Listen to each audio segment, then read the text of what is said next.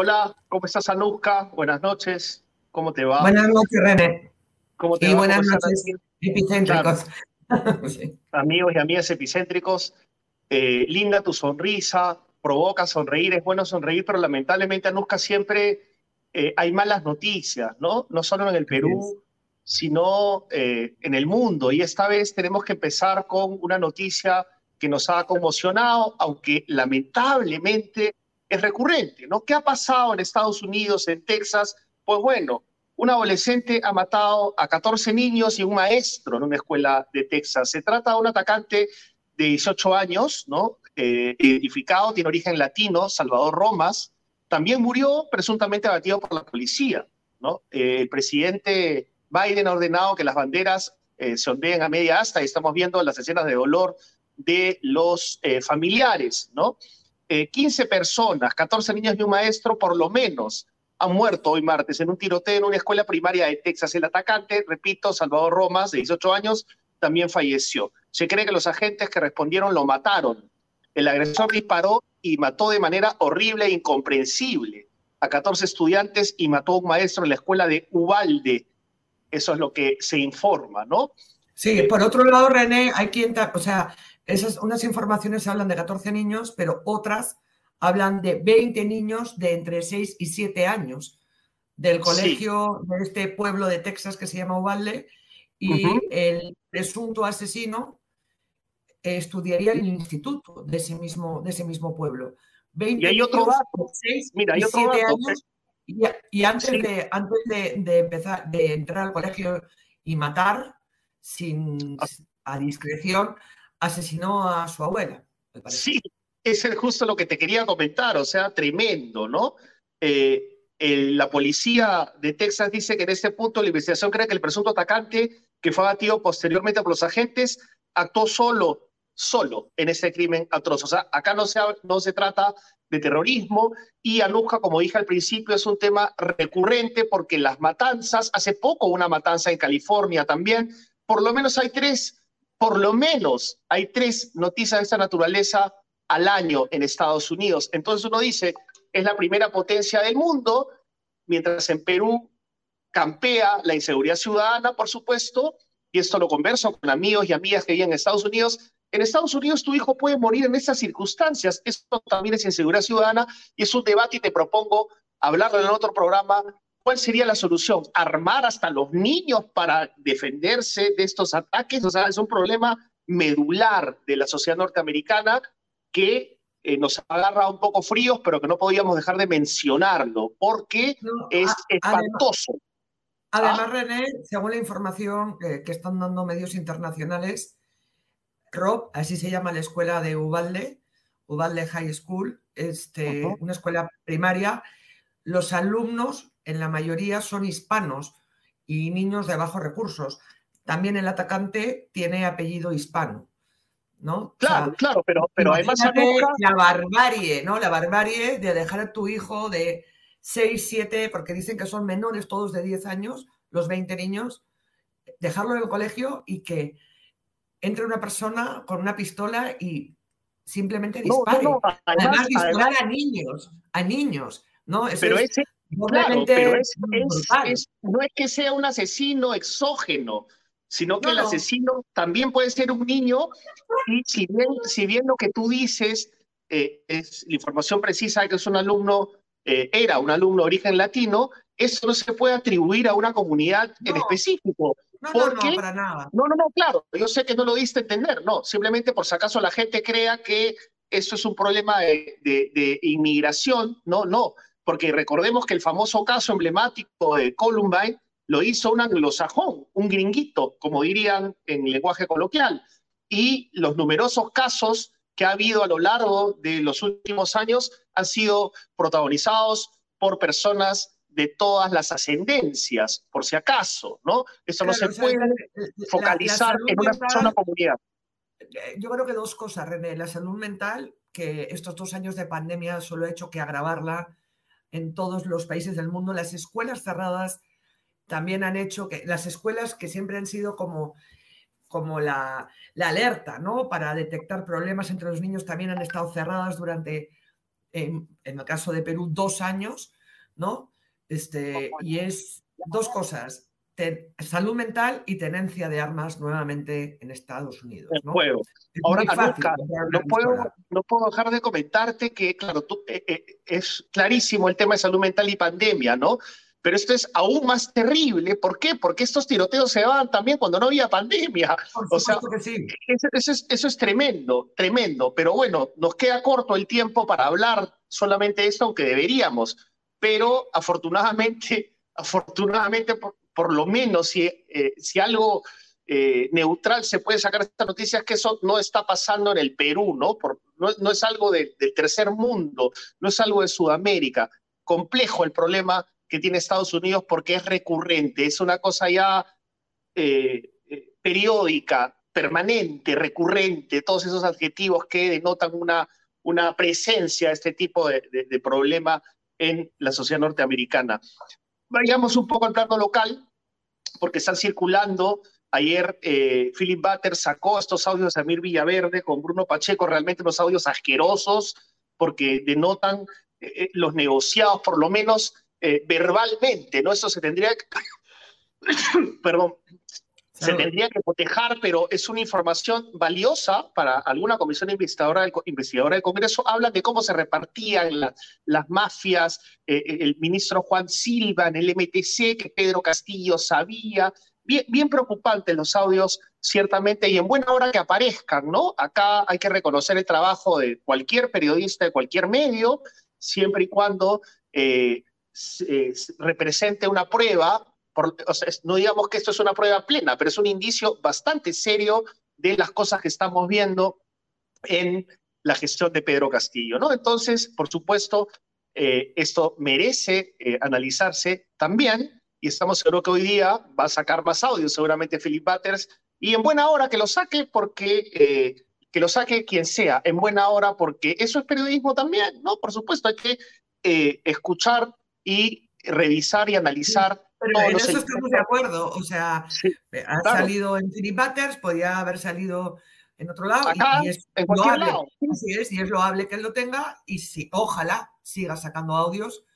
Este, lo que pasa que el juego de Zamir eh, Villaverde yo creo que va mucho más allá. Yo creo que ha grabado a todo el mundo. Recordemos que eh, Zamir Villaverde, aparte de ser un delincuente reincidente, tiene empresas de seguridad. Entonces yo creo que se ha acercado al poder eh, aparentemente por el lado de Bruno Pacheco, del que era secretario general de Palacio, que Bruno Pacheco conoció a Pedro Castillo en las marchas del 2017, en la huelga de maestros del 2017, y Zamir Villaverde, a golpe de chequera, a golpe de dinero, llegó al poder, llegó a las cercanías del poder y debe tener grabado a tutti limundi. O sea, por supuesto. Y debe, ser inmundo, debe ser inmundo lo que hay ahí.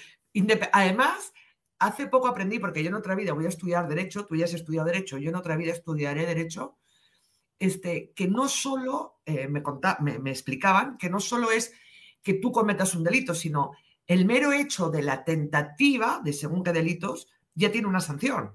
Entonces, cuidado, cuidado a ver con qué funcionarios ha hablado y qué, qué han pretendido hacer, porque el hecho de pretender hacer, siendo funcionario público, ya configura una sanción, una sanción penal, ¿no? Entonces, bueno, que sigan los audios, ¿no? que sigan, que, sigan, Pero sin mentiras, porque claro, Samir Villaverde Renault también está diciendo cosas que no tienen, eh, ¿no? Ah, no, no, no, no, pero ni sustento ni contenido, ni sustento ni contenido, como es el caso de lo que ha dicho del jurado nacional de del presidente, ¿no? Una cosa es lo que diga Samir Villaverde eh, respecto a, las teorías que él tiene en la cabeza y otra cosa es que él muestre conversaciones que efectivamente se, no, se produjeron, ¿no?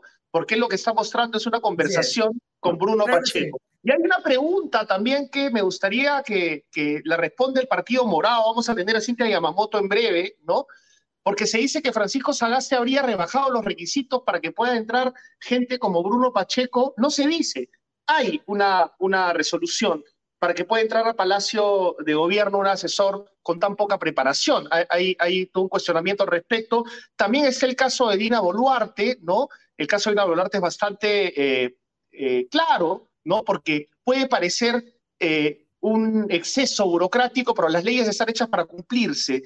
Y ella debió, de acuerdo a la Contraloría, ojo, una institución bastante seria, debió declarar en su declaración jurada cuando fue ministra, cuando asumió el cargo de ministra, que era presidenta del club eh, Apurímac, club departamental Apurímac.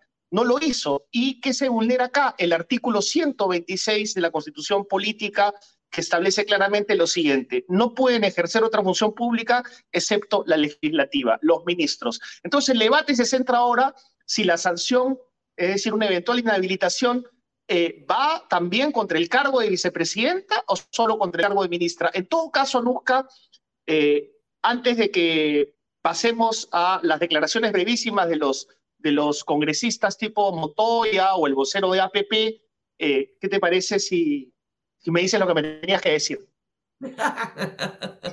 sí, con mi manita, sí, tipo, tipo niña educada, de, escuela educada. Este, pero luego va a salir así la tigresa que no se contiene. Este, yo lo que quería comentar es que a Dina Boluarte la Contraloría no solo la ha objetado por lo que tú has comentado, ¿no? Por haber estado al frente del club departamental de Purimac mientras era eh, ministra, ¿no? Sino que además en su declaración jurada omitió que tanto su hermano como con su cuñado habían eh, hecho contratos con entidades públicas, concretamente con el municipio de Pueblo Libre. Eso en su declaración jurada no está. En las recomendaciones que da la Contraloría, eh, le da recomendaciones o le da toda la potestad a la presidenta del Congreso para que actúe en, en el sentido que considere oportuno y también al presidente de la PCM, Aníbal Torres, a quien lo, insta a adoptar acciones por la declaración jurada incompleta de, Dina Boluarte. Dina Boluarte, René, ha dicho, bueno, yo tengo derecho a, representar una asociación civil sin ánimos de lucro, pero la, la, norma que tú dices, el artículo 126, también dice que se está prohibido de ejercer actividad lucrativa ni intervenir en la gestión de empresas ni asociaciones privadas.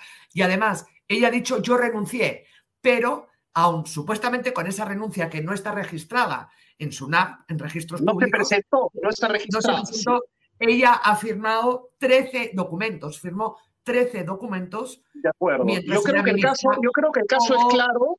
El caso es claro. Y vamos, Club de no gerente, integrante. Así es, así es. Siete y cuarto, yo creo que ya dejamos para después las declaraciones de los congresistas porque está Cintia Yamamoto, ella es candidata a, la alcaldía de Lima. René, René, solo prometo callarme, pero es que esto es importante, porque como íbamos a poner las declaraciones que tú has dicho de Montoya y demás, decir que, por ejemplo, Renovación Popular eh, con Montoya, entre ellos, por un lado, Norma Yarro, ex Renovación Popular, y ha anunciado que va a presentar una denuncia constitucional contra Dina Boluarte. Y por el otro lado, Renovación Popular ya le ha dicho, le ha mandado el recado al presidente y le ha dicho que el presidente puede retirarle la confianza a Dina Boluarte. Ahora, el presidente ayer anunció nuevos cambios ministeriales. ¿Qué va a hacer Pedro Castillo frente a Dina Boluarte? Recordemos que, según todos los mentideros de buenas lenguas de Palacio, del Congreso y demás, Dina Boluarte y el presidente están distanciados y parece que Dina Boluarte estaba jugando su propio partido frente a la caída o la aparente inminente caída de Castillo, que llevamos ya 8.000 capítulos y no cae. ¿Cierto? Entonces, habría ahí una, una separación. ¿Aprovechará ahora el presidente para cambiar a Dina Boluarte, sacarla del ministerio? aprovechando esta coyuntura. Pero se queda, pero se queda como vicepresidenta y el debate también se centra ahí.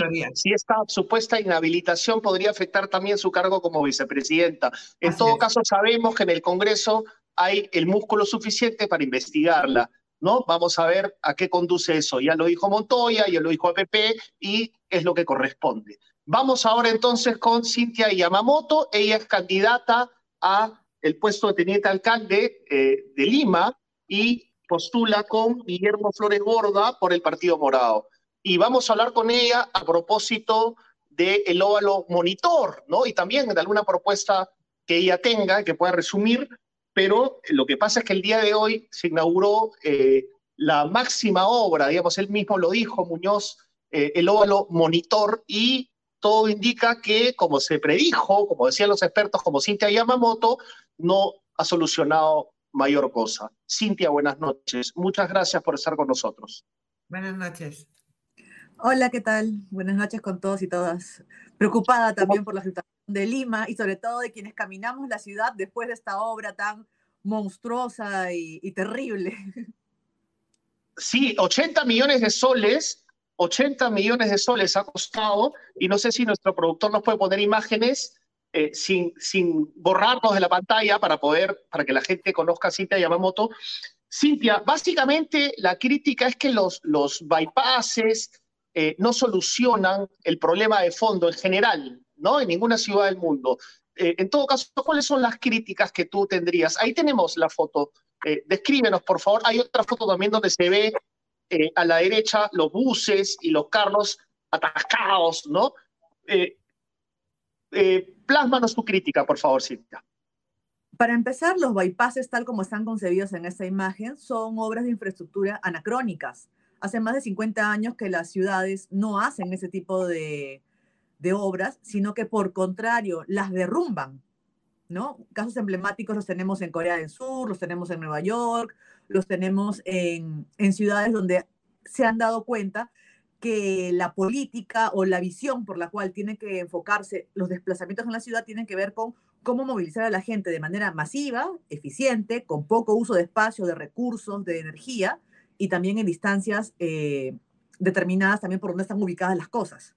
Entonces, 80 millones de soles gastados en una solución que inclusive en el supuesto de que fuera beneficiosa para la ciudad, se hizo sobre la base de estudios en los años 2015, luego actualizados en el 2018, y cuando se inauguran en el año 2022, aún en un contexto de pandemia donde mucha gente ha reducido sus desplazamientos, colapsó.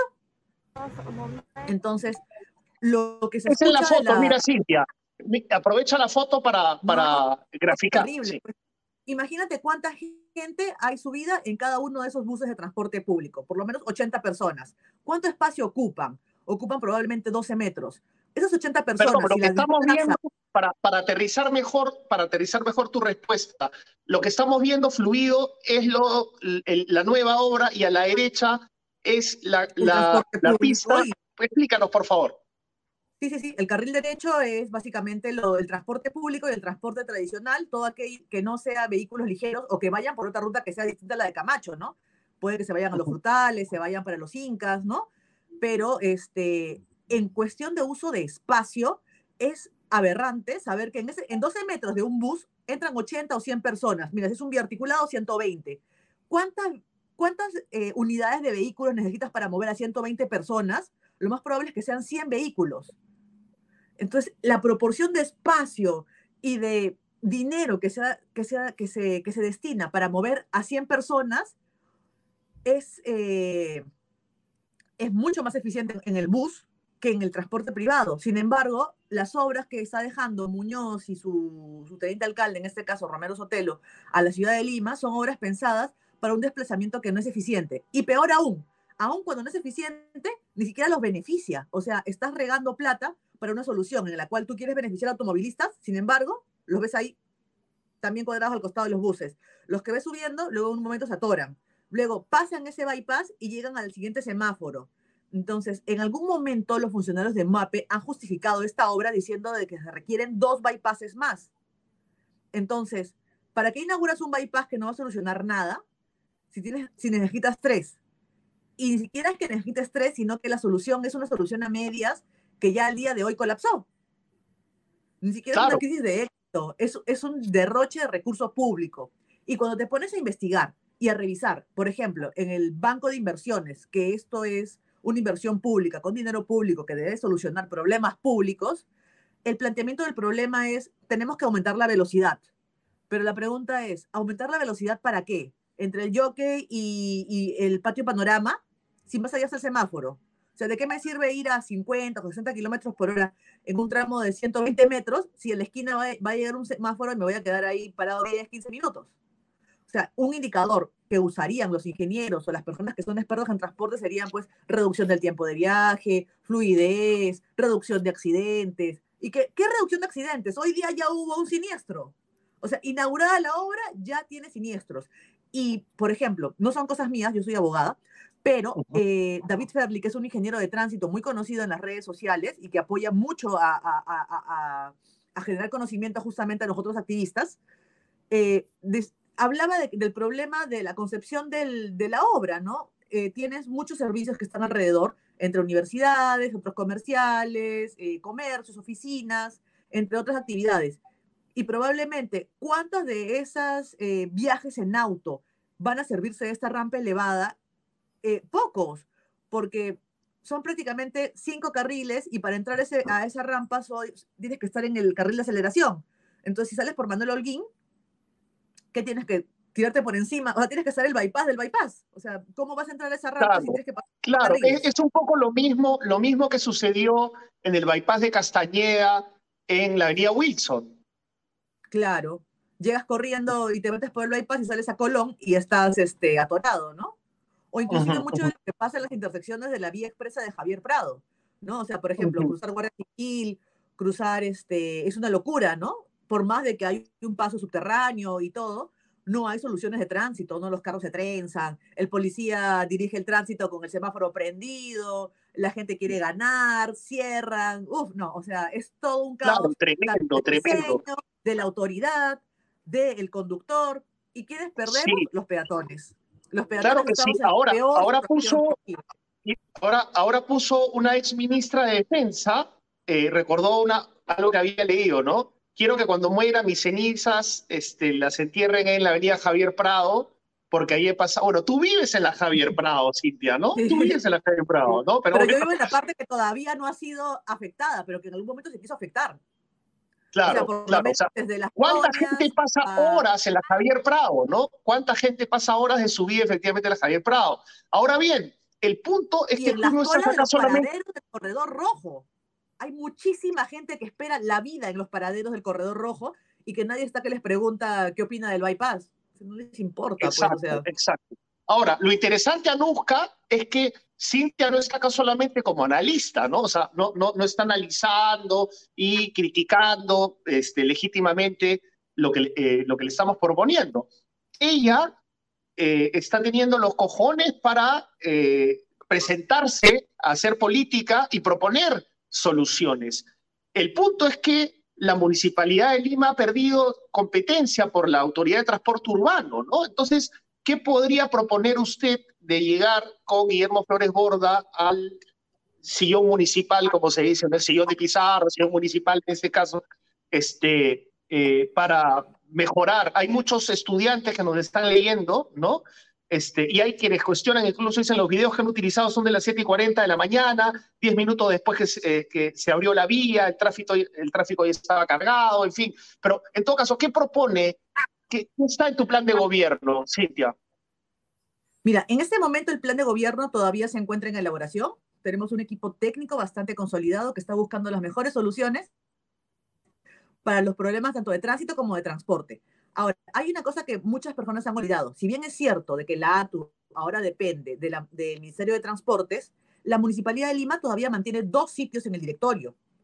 Entonces, la idea es de que la Municipalidad de Lima, que aún es competente en asuntos de tránsito, de vías, de paraderos, de veredas, todo lo que tiene que ver con el ambiente que nutre al transporte público, tiene que ser coordinado y tiene que ser integrado. No es posible, por ejemplo, de que la red semafórica al día de hoy está totalmente abandonada y que no exista un sistema de carriles exclusivos para el transporte público o que no existan paraderos confortables para la, intermodalidad y los transbordos de las personas eh, con una tarifa integrada. Entonces, yo creo que desde la Municipalidad de Lima se puede articular mucho del trabajo que se hace con la ATU a través de estos dos representantes en el directorio y aparte con todo lo que es la gestión del tránsito. O sea, Protránsito sigue siendo de la Municipalidad de Lima, la gestión de las vías sigue siendo de la Municipalidad de Lima, los paraderos siguen siendo de la Municipalidad de Lima. O sea, inclusive, por ejemplo, la semana pasada muchos se preguntaban y decían, oye, ¿cómo es posible que la gente que está en el paradero no puede saber cuándo va a llegar el siguiente bus? Si ya hay información, los GPS están obligatoriamente integrados en las unidades de transporte público. Entonces, bueno, esa sería una solución que tendría que darse conjuntamente entre la ATU y la Municipalidad de Lima para tener una mejor gestión de transportes y de, los paraderos que den información en tiempo real respecto del GPS que ya tienen integradas las unidades. De acuerdo. Anuska tiene una pregunta y claro. Sí, eh, eh, Cintia. Eh, a ver, de aquí el experto en transporte René, porque además siempre ha, hecho un montón de reportajes de transporte. pues no. Quiero decir, mucho más que yo. Yo de transporte lo sufro. lo sufro, pero Todos. no.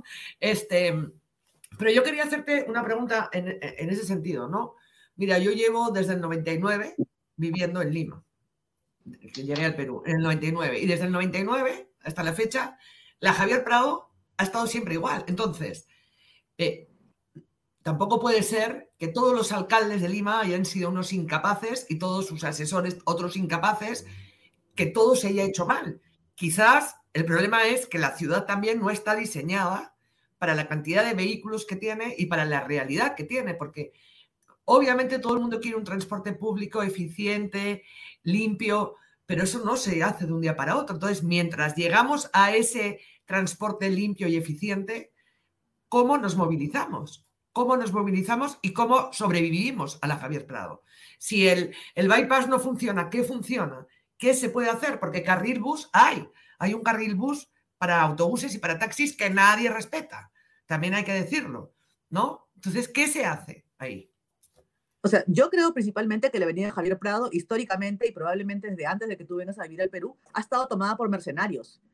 Es la, la incapacidad de, los gestores públicos y las autoridades que cada vez que viene alguien a ofrecerte una solución de transporte, y fue en el caso de Andrade. La vía expresa de Javier Prado, por ejemplo, es una obra que en su momento fue muy aplaudida, pero que en el fondo es terrible porque ha generado un problema de dar fluidez a los vehículos, que son los que menos, menos viajes representan o menos desplazamientos en cabezas, en personas representan, a, costa del transporte público. Carriles exclusivos hay, pero no son los suficientes. Solamente tienes un carril exclusivo separado por topellantas o por unos, unos, plastiquitos en los paraderos, pero no permite una continuidad del viaje como si lo tienes, por ejemplo, en el corredor segregado de la vía expresa, de la vía expresa de Paseo de la República. Javier Prado tiene como las condiciones, y es más, los buses del corredor rojo tienen puertas a la izquierda. Entonces, existe la posibilidad de que se pueda integrar esto. ¿Qué pasó en la gestión de Susana Villarán cuando se quiso proponer una ruta de metropolitano en la vía Javier Prado? Se, opuso, el gobierno central porque decía que por ahí iba a ir la línea 4 del metro de Lima. Ya, pero probablemente esa línea esté en 20 años y, en, empezando para atrás en 40. O sea, en el momento en que, fue, que fueron gobierno, ¿no? Entonces siempre están los intereses de qué, qué se planifica, cuál es la solución que se le va a dar. En ese momento, por ejemplo, aún sabiendo de que eh, a la gestión de Villarán no se le permitió ser un metropolitano en la avenida Javier Prado, que yo creo que sí hubiera solucionado muchos problemas actuales el día de hoy, hasta que se haga la línea 4 del metro de Lima, ¿no? Este, en vez de soluciones parches como este viaducto elevado en, en Olo Monitor, o inclusive en la gestión de Villarán, que prometían una vía expresa que iba a agarrar desde, la vía, desde el Paseo de la República hasta el aeropuerto. ¿Y por qué? Porque siempre hay empresas constructoras o diseñadoras de vías, de autopistas, que te ofrecen esa solución y que los alcaldes, al no tener capacidad técnica suficiente o no tener los recursos, que es muy importante, ven justamente en la privatización o en las concesiones de vías para autopistas la solución a los problemas, ¿no? Inclusive se quería pues que haya una autopista entre San Isidro y el aeropuerto, no sé, pues coste 18 soles, ¿no? Para que la gente pueda movilizarse. Y finalmente es una solución muy chiquita a solamente un grupo muy chiquito de gente que representa una infinidad de los viajes a diferencia de, las soluciones masivas de transporte público que todas las ciudades le apuestan. Y en el Perú todavía estamos, ¿no? Las carretas antes de los caballos, ¿no? Estamos todavía eh, este, en mucho abandono. Ahora, ¿cómo, o sea, bueno, entonces, tu propuesta, ¿cuál va a ser, digamos, en ese aspecto? imagínate que alcanzan el poder.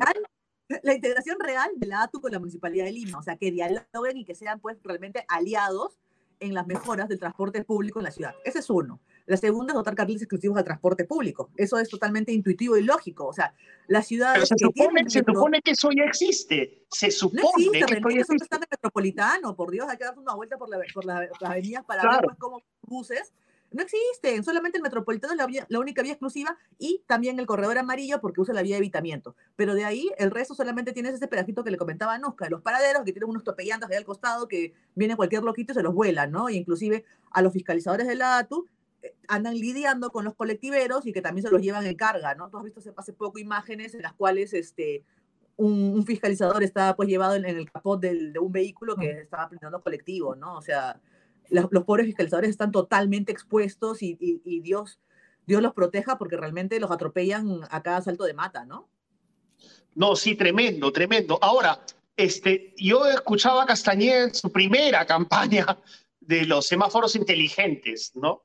O sea, eh, entonces uno escucha las mismas propuestas todas las campañas. Pero nadie lo hace.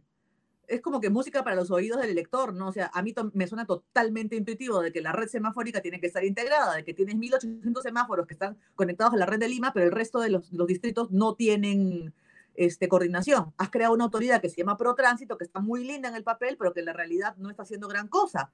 Este, ¿Qué pasa con la red? Se, tiene se va a concesionar, se va a licitar, va a ser obra pública, este, tiene que haber un reordenamiento de competencias, o sea, alguien tiene que hacerlo. Yo, yo sabía que en algún momento se pensaba hacer eh, unido con el tema de, de, las fotomultas, ¿no? de las fotopapeletas, pero bueno, luego hubo un problema de legitimidad y se eliminaron, entonces no tienes como que de dónde financiar ese tipo de inversiones. ¿no? Es, Ese es un problema, ¿no? O sea, son graves problemas de gestión pública. O sea, tienes probablemente alcaldes o autoridades que dicen cosas lindas, pero que no saben cómo hacerlo. Nosotros sí. Claro. ¿Y por qué usted, por qué ustedes sí? Quiero decir, a ver, lamento, lamento, lamento mm, lanzar este pequeño ráfaga de metralleta, pero quiero decir, el líder de su partido que prometía saber y, que aseguraba saber lo que había que hacer con el país, perdió las elecciones y hasta luego. Adiós, hasta luego, Lucas. Lo que sabía hacer no sabemos, pero en el Congreso no se ha visto, eh, no se ha visto liderando nada. Entonces, ¿por qué el Partido Morado sí que sabe lo que hay que hacer este, y no se va a comportar como el resto? Para empezar, yo no soy militante del Partido Morado, yo soy no, Bueno, pero postula con el Partido Morado. No empiece por ahí, Cintia, no empiece por ahí que vamos mal. Justamente por, por, por, un perfil específico. Y mucha gente como yo ha sido también convocada y es la que está trabajando, ha trabajado tanto en el sector eh, público como en el sector privado y que tienen soluciones a los problemas, en el caso puntual del tránsito y del transporte en la ciudad de Lima. Si bien es cierto, no es una prioridad en el elector, para nosotros sí es un compromiso personal. Y que es mucha gente que ya tiene experiencia comprobada y resultados comprobados que quieren ser parte de una gestión de Lima este, que, que realmente no les ha dado un espacio. ¿Quiénes están ahorita en el gobierno? Acción Popular. ¿Qué, están, ¿Qué soluciones están trayendo? Ya las estamos viendo. Dejen oportunidad al Partido Morado de hacer gestión municipal, local. Y yo creo que es una muy buena oferta en este momento para lo que hay. Claro, pero si, si, usted, si llega el Partido Morado a, al poder y hay un problema, usted va a decir, ah, no, no, no, no, no va a ser de estas, ¿no? De, ah, no, no, no, yo soy invitada, a mí que me registren. Yo con el Partido Morado no, no va a ser de estas, ¿o sí? No, porque finalmente el hecho de que uno tenga una visión técnica o, entre comillas, apolítica, no te quiere decir que no, no estés comprometiendo con problemas públicos. O sea, tú te debes a tu causa, a tu motivo por el cual estás arriesgando tu capital social, profesional, ¿no? A meterte en una cuestión este, política que es una jungla. Entonces, eso creo que es parte del compromiso y la apuesta personal mía y de muchas personas que van, están yendo a las elecciones eh, con diferentes este, distritos, ¿no? Y en el caso puntual de Guillermo también, nuestro candidato. Una, una última pregunta antes de despedirnos, Cintia. ¿Qué cosas se vienen? O, sea, digamos, al margen de lo que puede hacer una gestión municipal, y hay algunas cosas que se van a, inaugurar o se van a implementar porque vienen de un plan nacional, digamos. Eh, o un plan eh, metropolitano. ¿Qué se viene eh, en términos de metro, líneas? O sea, la gente está un poco enredada con la línea 1, 2, 3. la gente, incluido yo, por supuesto, confundo el metro con el metropolitano, este, el tren eléctrico, o sea, es un enredo también. Claro, hay cosas, o sea, para empezar, un, dato muy concreto. La Municipalidad de Lima, como gobierno regional, porque Lima Metropolitana también tiene un régimen de región, eh, no ha recibido todas las competencias que sí han recibido todos los gobiernos regionales. Hay como 180 competencias que han sido transferidas a lo largo de este proceso de descentralización y en el caso de Lima Metropolitana prácticamente ha recibido como que 38 de 180, o sea, nada. Aún así, muchas de las cosas se vienen gestionando desde el gobierno nacional. ¿no? Y el Plan Nacional de Infraestructura, por ejemplo, tiene justamente las líneas del metro y tiene probablemente el anillo periférico, este, entre otras obras muy cuestionables por pero para el, del Callao. Pero en el caso de Lima, sí existe una cartera de obras que son financiadas del gobierno nacional y que solamente queda acompañar. Por el lado de la, de la red del metro de Lima y Callao está la línea 2, ¿no? Y su ramal con el aeropuerto, la línea 4. No sabemos si se va a licitar en este gobierno la, línea 3 y la 4, sería lo ideal. Lo más probable es que sea a través de un contrato de gobierno a gobierno, ¿no? con alguno de los países interesados o que ya tienen mucha experiencia haciendo ese tipo de mega obras de infraestructura, porque son obras gigantísimas, ¿no? En las cuales eh, ciertos países ya tienen como que muchos más avances. Entonces, yo creo que en un, en un mm, horizonte de unos 8 o 10 años, ya tendrías como que algo de la red. ¿Qué puede hacer Lima Metropolitana? Lima Metropolitana en este momento está terminando la ampliación del metropolitano. ¿No? Es un, contrato que, si bien es cierto, fue firmado por la Municipalidad de Lima a través de Protransporte y luego fue transferido a la ATU.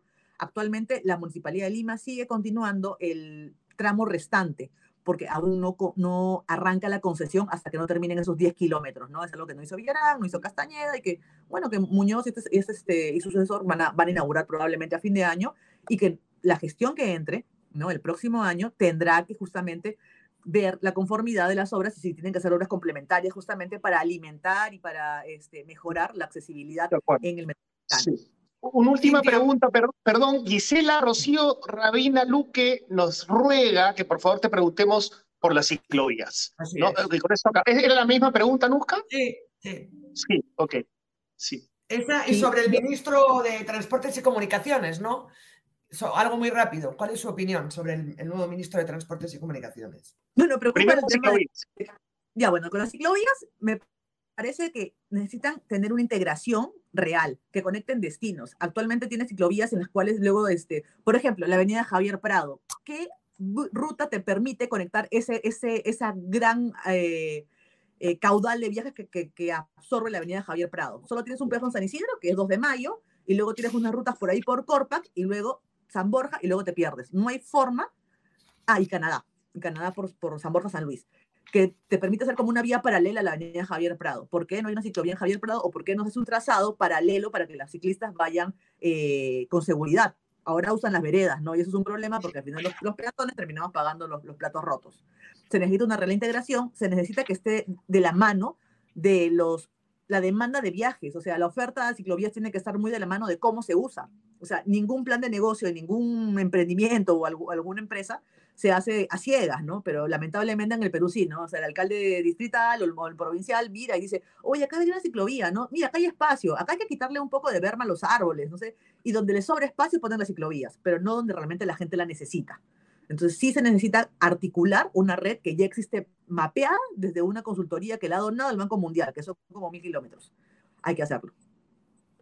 Y por el caso del ministro de Transporte, se sabe, se sabe muy poco de él, ¿no? Salvo que ha sido gerente regional en Tumbes, pero sí, sí llama la atención pues que tenga deudas este, coactivas y que tenga una multa por este transporte de carga no autorizado, ¿no? Entonces siempre como que termina sin sabor porque transportes, ¿qué, qué culpa tiene, no? ¿Por qué tiene tan malos ministros desde que empezó este gobierno? Sí, sí, no, no, no, tremendo. Bueno, eh, ya eso es casi como llorar sobre la leche derramada. Cintia, estoy seguro que no es la última oportunidad en la que vamos a conversar. Vamos a hablar también en otro momento del Parque Botánico de Miraflores, a ver qué te parece. Vamos a hablar de más propuestas. Se viene con todo la campaña municipal, se viene con todo. Y será seguridad ciudadana, seguridad ciudadana, todas esas cosas. Seguridad ciudadana. Sí, sí, red de cuidado, seguridad alimentaria, también ahora el tema de las ollas y el vaso de leche, que son, son muy municipalistas, ¿no? O sea, hay muchas cosas para hablar en, en campaña. Claro que sí. Ya nos vamos a ver pronto. Muchísimas gracias a Cita Yamamoto, candidata a teniente alcalde por el Partido Morado eh, en estas elecciones municipales. Gracias, Cintia. Hasta pronto. Chao. Hasta pronto. Eh, Anuska, ¿qué tal? Tenemos otro invitado. Sí. Así es. Se trata de, eh, ¿lo presento? Sí, claro, claro, vale. Es Alejandro, Alejandro Vargas, coordinador técnico y de calidad de Acción contra el Hambre, de la ONG Acción contra el Hambre. Vamos a seguir hablando de la crisis alimentaria. No vamos a cansarnos de hablar, a ver si conseguimos que los que tienen que mover ficha la muevan. Alejandro, para empezar, ¿qué es, o sea, cómo, qué tiene que suceder para que una persona esté en crisis alimentaria, o sea, o esté bajo este nombre de crisis alimentaria. Porque claro, uno dice, no, tener el plato lleno, ya, pero puedes tener el plato lleno de muchas cosas. Una persona que tiene que saltarse una comida es considerada, está ya en crisis alimentaria. ¿Qué es crisis alimentaria? En primer lugar, muy buenas noches. Muchas gracias por la invitación. Eh, René, Anuska, un gusto estar con ustedes por este medio. Eh, muy interesante la forma de iniciar esta entrevista. Eh, hay un término que, generalmente usamos ¿no? de manera muy común que se llama seguridad alimentaria. ¿Y a qué nos referimos cuando hablamos de seguridad alimentaria? Nos referimos a que las personas cuando tengan la capacidad de tener un plato de comida, ¿no? En, hogar, en su hogar, un plato de comida que sea adecuado en términos de balanceo nutricional, o sea, que contenga proteínas, que contengan verduras, hortalizas y frutas también, y que contenga carbohidratos. ¿no? Esa es una comida balanceada, pero que además tenga la cantidad necesaria, ¿no? tenga también el número de comidas adecuadas, ¿no? y eso pueda darse de manera permanente. Eso es tener el derecho a la alimentación. Entonces, cuando se dan esas condiciones, estamos hablando de que las familias tienen seguridad alimentaria. Cuando por diferentes razones no se logra esa condición, entonces se empieza a perder la seguridad alimentaria y hay grados de pérdida de seguridad alimentaria. Una, una inseguridad alimentaria leve, una inseguridad alimentaria moderada y una inseguridad alimentaria severa solo para terminar, cerrar una parte. No, no, no, claro. Suena, bastante complejo, pero eh, sabemos que los objetivos de desarrollo sostenible, el número dos, tiene lo que busca es que eliminar el hambre en el mundo.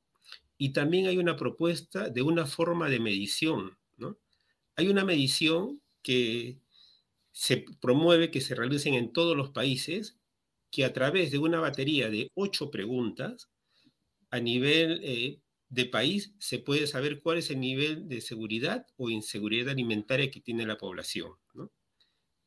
Esta es una iniciativa que ya viene siendo implementada en casi 140 países en el mundo, con el apoyo técnico de, FAO. Y hemos tenido también eh, algunas conversaciones a través de la iniciativa por la seguridad alimentaria y nutricional Perusan. Hemos tenido algunas coordinaciones con el INEI en la búsqueda de que pueda incorporarse esta batería de preguntas dentro de la encuesta nacional de hogares y tengamos anualmente un monitoreo de cómo está la seguridad alimentaria en el país. ¿Cómo estamos, Alejandro? ¿Cómo estamos? Porque si uno revisa las cifras eh, del INEI, las últimas cifras, resulta que en pobreza monetaria en el 2019 había 20.2 eh, eh, de pobreza, en el 2020 pico de la pandemia o estallido de la pandemia fuimos a 30, 2021 de repente baja a 25.9. Lo mismo con la pobreza extrema, ¿no? Sube en el pico del 2020 y baja en el 2021. Pero ahora la alerta es de la inseguridad alimentaria, de que no vamos, sea en el estrato que sea, eh, inseguridad alimentaria extrema, moderada o leve, en riesgo hay 15 millones y medio de peruanos. Entonces, ¿cómo, por un lado, los organismos internacionales y nacionales alertan sobre la crisis alimentaria que se nos viene y por el otro lado el INEI dice que cada vez estamos mejor en términos de pobreza extrema, que estamos remontando. A ver, si tomamos como referencia el dato oficial del INEI del 2021, donde señala que somos 33 millones de personas, estamos hablando que hay 16.5 millones de peruanos en inseguridad alimentaria. Eso significa inseguridad alimentaria moderada y severa. De esos 16.5 millones, aproximadamente 4 millones se encuentran en Lima Metropolitana. Aproximadamente. Ahora, en, en las regiones donde se evidencia una mayor inseguridad alimentaria, estamos hablando principalmente de regiones de la zona sur y una del norte. Estamos hablando de Ayacucho, que puntea con 67% de inseguridad alimentaria, seguida de Apurímac, Cusco y Puno y la del norte es Ancash, ¿no? con 60% de población en inseguridad alimentaria. Eh, entonces es realmente eh, un, enorme, un enorme reto, ¿no? O sea, porque hay muchas personas eh, que no están pudiendo alimentarse. Y con respecto a tu pregunta, respecto a los niveles de pobreza que ha señalado el INEI, e efectivamente se muestra una reducción, ¿no? Con respecto al año 2021. En 2021 teníamos, perdón, 2020. 2020 y 2021, claro. Lo que hay que precisar es que se está midiendo pobreza monetaria. Entonces, aparentemente ha, habido más empleo, aparentemente se han mejorado los ingresos y eso ha hecho que reduzca la pobreza monetaria. Sin embargo, hay que señalar que en esa estimación se están considerando, por ejemplo, los bonos que se han entregado, que ha entregado el Estado. Se está considerando los fondos de CTS que han retirado muchos peruanos y los fondos también de AFP. Entonces, no es que se haya generado empleo, no es que haya habido inversión y haya habido más trabajo, sino que se está contabilizando estos, eh, esta asistencia ¿no? que ha habido por parte de los bonos y también la movilización de los fondos de las propias personas. ¿no? Alejandro, ¿cuál es el pronóstico que vosotros tenéis? ¿no? ¿Cuál es el pronóstico? Porque además, ¿cuál es el pronóstico y cuáles son las poblaciones más vulnerables? A ver, eh, el Banco Mundial ha establecido un pronóstico eh, bastante crítico y señala que este incremento de precios que estamos teniendo a este momento va a durar hasta más o menos el 2024. Entonces hay que estar preparados para eso, ¿no? Hay un documento que han sacado que es Perspectivas del mercado de los productos agropecuarios, donde señala claramente que esta subida de precios va de largo, ¿no? Hasta el 2024, Alejandro señala el documento de abril del Banco Mundial. Entonces, eso hay que tener en cuenta. Por otro lado, en este momento están siendo golpeados con mayor severidad los estratos más pobres, los estratos 1 y 2 de nuestra población. Una expresión de eso son, por ejemplo, como ya se han hablado en diferentes medios, las ollas comunes.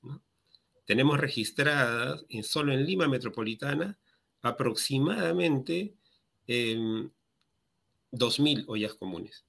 Si mapeamos a nivel del país, porque no se tiene una cifra exacta, pero si mapeamos por fuentes secundarias podemos llegar más o menos a 5.000 ollas comunes. Estas ollas comunes recién ha habido la publicación de la ley hace pocas semanas y han estado nueve meses desde que asumió este nuevo gobierno sin atención prácticamente. ¿no? Y estamos hablando de que en esas ollas comunes aproximadamente entre el 20 y 25% es población menor de 5 años y gestantes.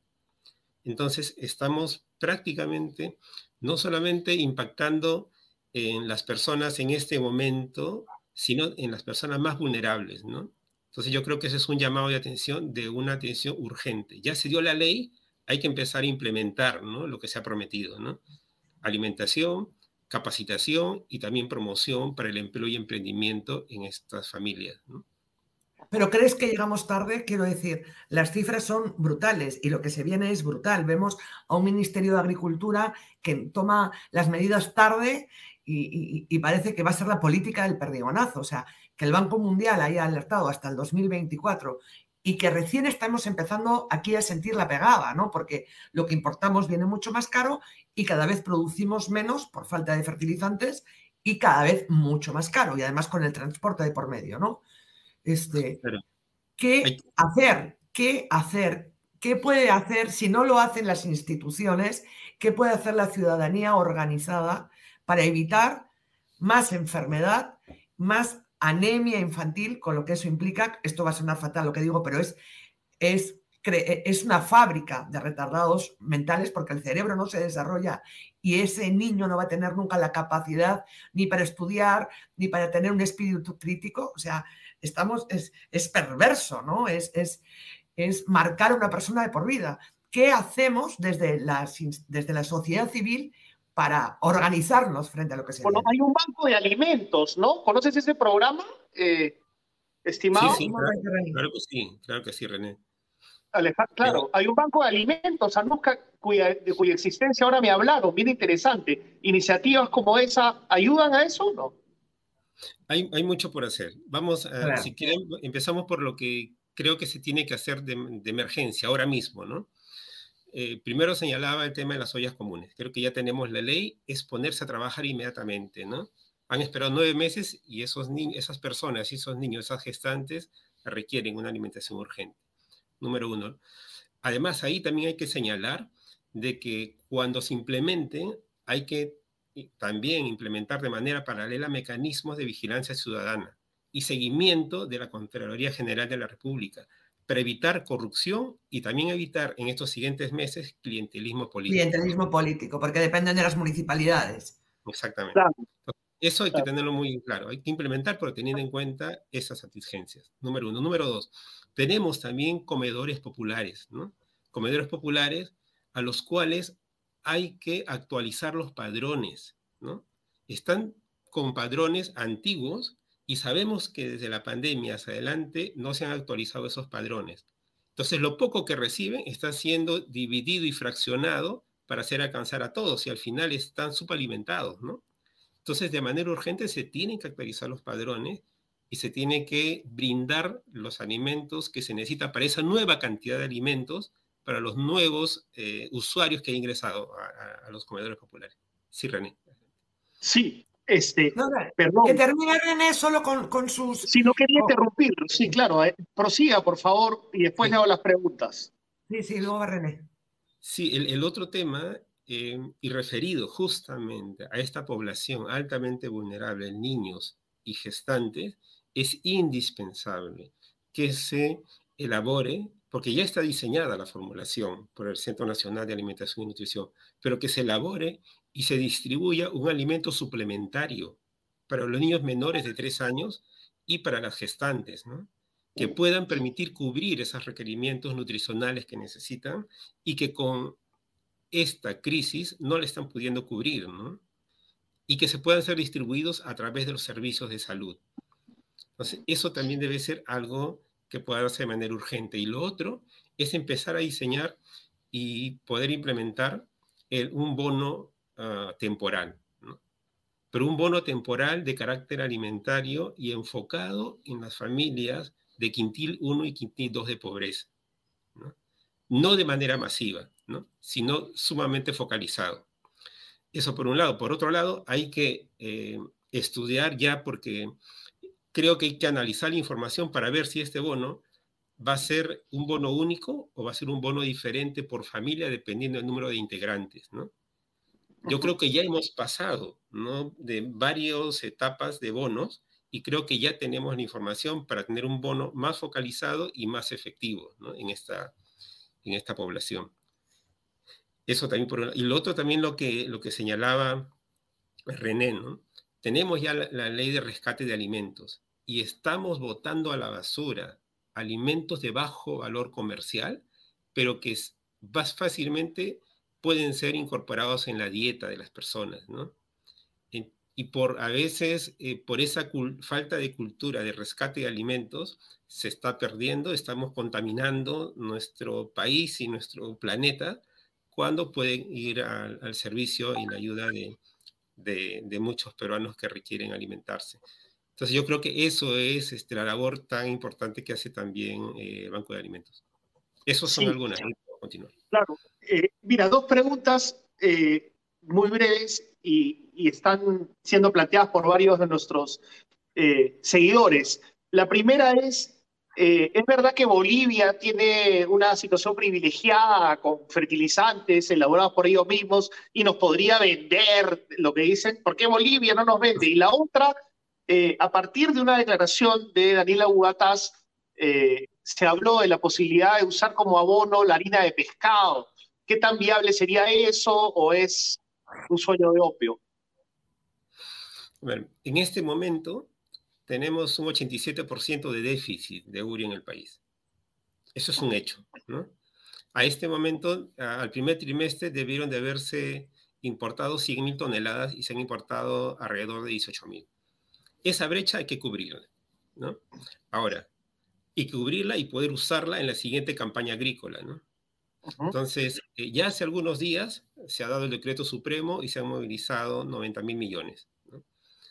Ahora el tema es tener la capacidad de gestión y de negociación para conseguir uria en el mercado internacional. Porque no es ir a un país, ahorita está muy demandado y eso... Como las requiere... vacunas. Exactamente, exactamente. Entonces requiere no solamente que el Midagri, sino varios sectores se pongan a trabajar, se pongan a negociar, no quizás en un marco de gobierno a gobierno, conjuntamente con el, con el, Ministerio de Relaciones Exteriores, y se pueda conseguir. no es tan fácil de que ya salieron los 90 millones y con eso muchos especialistas dicen que es insuficiente ese fondo. Naturalmente es insuficiente porque más o menos alcanzaría, creo que a 70 mil toneladas, ¿no? Y tenemos una brecha todavía más Claro, por, eso, por eso te pregunto por el larín de pescado. Ahora, uno es, esa tarea es importante. Esa es la primera tarea, ¿no? Claro, esa es la primordial. Sí. Ahora, paralelamente, de manera paralela, la recomendación es trabajar otras alternativas que puedan darnos la posibilidad de contar con eh, fertilizantes orgánicos. Y ahí hay una variedad, ¿no? Hay una variedad desde, por ejemplo, el compostaje de residuos sólidos. De las ciudades. Que pueden ser iniciativas eh, público-privadas. Que puedan apostar por estos mecanismos y podríamos empezar a generar compost por ese lado. También compostaje de los, eh, residuos pesqueros, que también si, hay alguna iniciativa público-privada también podría salir adelante. Y también empezar a promover e impulsar el compostaje en los agricultores, ¿no? El bio, el, compost del guano, ¿no? De los animales, el uso también del guano de isla. Pero sí, es un kit que tendría que trabajarse de manera paralela. Creo que es una oportunidad para impulsar este conjunto de medidas, ¿no? De manera paralela en, en la línea de tener una agricultura orgánica y sostenible, ¿no?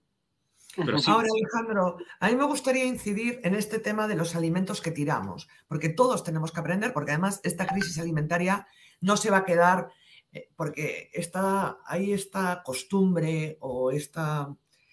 Em, ¿cómo decir? Como esta resignación, ¿no? A que determinada gente está mal alimentada, malnutrida, pero a mí no me va a pasar. Bueno, ahora nos puede pasar a todos, ¿cierto? Ahora nos puede pasar a todos. Y quizá eso también sea una oportunidad para que todo el mundo colabore, ¿no? Para que no nos quedamos, quedemos en eso tan perverso de, bueno, son los de siempre y, bueno, es, ¿no? Son los daños colaterales, ¿no? brutalmente hablando, ¿no? Hay gente que lo piensa así. Ahora nos puede llegar a todos. ¿Qué hacer qué se puede recuperar, qué alimentos tiramos a la basura o qué, comida tiramos a la basura que realmente es nos puede salvar. Eh, acción contra hambre. No solo nosotros, no solo nosotros, los supermercados, ¿no? Los supermercados también eh, dejan de vender y se pueden utilizar, o sea, digamos, porque están a horas de vencerse, entonces ya no los pueden ofrecer al día siguiente en, en, la, en los anaqueles y eh, lo pueden entregar a ollas comunes, comedores populares, por ahí también va, ¿no? Los supermercados también. Claro, pero por ejemplo, Claro. Acción contra el Hambre tiene varios proyectos, por ejemplo, uno en Ayacucho que es de eh, las chispitas estas para, para eh, contrarrestar la anemia, no funcionan en determinados sitios por otras, por X circunstancias, ¿no? Culturales, de, información, X. Pero en cambio, Acción contra el Hambre eh, eh, tiene un proyecto en Ayacucho que es suplir eso con el déficit de hierro con sangre, con sangre seca, la sangre que se tira. Y realmente está teniendo resultados, Alejandro. Entonces, ¿qué podemos aprovechar? ¿Cómo podemos cambiar la dieta? Pero si ya no podemos comprar un, trozo de pollo para cada uno o ni tan siquiera cada dos días, ¿cómo suplimos esa carencia de proteínas? ¿Qué alimentos tiramos que podemos aprovechar? Ok, eh, es, muy interesante lo que preguntas y, iba de la mano con algo que, también es una de las recomendaciones, ¿no? Creo que en esta época de crisis, que va a seguir agudizándose, estamos por entrar a las épocas más críticas, ¿no? Uno de los aspectos que se tienen que priorizar también son los programas de educación alimentaria en la población. Y eso como una tarea de eh, las emisoras radiales, eh, los canales de televisión, las redes sociales, ¿no? Y al sector privado y al sector público. Eso es sumamente importante, ¿no? Promoviendo el uso de alimentos nutritivos locales, la mejor compra, ¿no? Que las personas cuando vayan a los mercados vean el precio y el nutriente, ¿no? Entonces puedan hacer la mejor compra y también reducir el consumo de alimentos ultraprocesados o de productos ultraprocesados. Lo que ocurre en un contexto de crisis es que empieza a haber una malnutrición y esa malnutrición se, expresa de la siguiente manera. O las personas comen alimentos más baratos, que son básicamente los ultraprocesados, que tienen eh, muchas eh, grasas trans, otros, y otros son muchos carbohidratos, y las personas se incrementan de peso. Actualmente hay incremento de peso, hay sobrepeso y obesidad en los niños y también en la población adulta. Ojo, según eh, los datos que han sido reportados el año pasado, en la población, según por la ENDE 2021, 60% de la población rural de mujeres tiene sobrepeso y obesidad. Ah, mujeres, ¿eh? de la zona rural. Para los que pensábamos que solamente el problema estaba en la zona urbana. Y en promedio estamos hablando de 65%, en la zona urbana 66% por ahí. Entonces, ya esto es una, otra pandemia también. Solo quiero decir que, Alejandro, te invitaremos en otro momento para que nos enseñes qué alimentos podemos rescatar, porque todo eso, eso lo tenemos que aprender.